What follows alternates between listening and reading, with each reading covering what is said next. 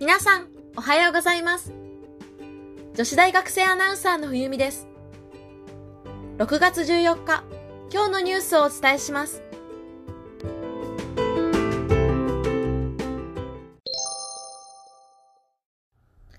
今日のキーワードは、火星。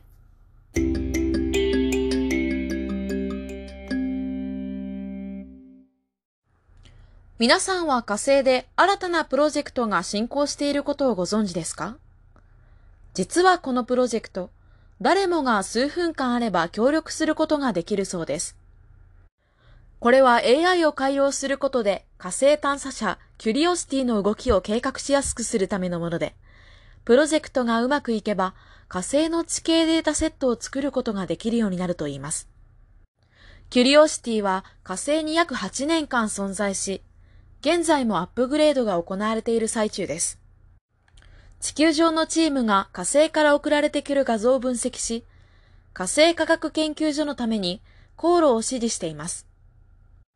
しかしそのためには、岩や土、砂、その他の特徴物がどこにあるかを正確に理解し、画像を注意深く調べる必要があるといいます。これはまさに機械学習が得意とする作業で、様々な特徴のある画像を正しいラベルをつけて大量に与えることで、ラベルのない画像の中に類似の特徴を見つけることができるようになるそうです。しかし、人間の顔や猫、犬といった動物のラベルがついた画像はすでに大量にありますが、火星の地表の画像に地形タイプのラベルをつけたデータはまだ多くありません。だからこそ今回のプロジェクトが始動したのです。NASA はすでに市民科学プロジェクトのサイトであるズーニバースに数千枚の火星の画像をアップロードしており、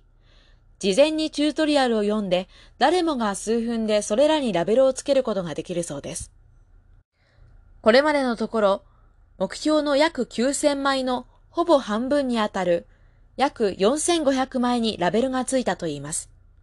プロジェクトの参加にあたり、責任や義務は一切発生せず、気軽に参加できる仕組みとなっています。現在は英語版のサイトのみですが、近くスペイン語とヒンドゥー語、日本語などにも対応するとのことです。実は私、毎日読むニュースは自分自身で決めているんですが、今回の宇宙に関しては私全く今まで興味がなかったんですね。でも、今日こうやって宇宙のことを調べて読んでみて、若干興味が湧きました。そこで一つ気づいたことがあります。それは全く興味がなかったのではなくて、知識がなかったから興味が湧かなかったのだなと思います。全く今まで触れてこなかったことに興味を湧く人なんていませんよね。だからこそ自分ができる分野とかも増やすためにも、まずは挑戦してみることが大切なんだなと改めて思いました。今回のプロジェクトは日本にいながら火星のお手伝いができるということですごく魅力的だと思います。私も時間があればやってみようかなと思いました。皆さんももしよかったら挑戦してみてください。責任や義務っていうのが一切ないということなので気軽にできるかなと思います。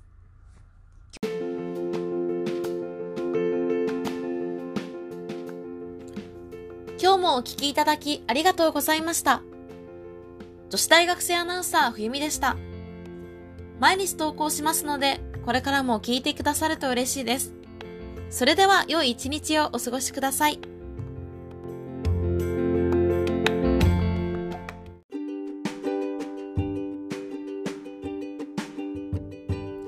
皆さん、おはようございます。女子大学生アナウンサーの冬美です。6月15日、今日のニュースをお伝えします。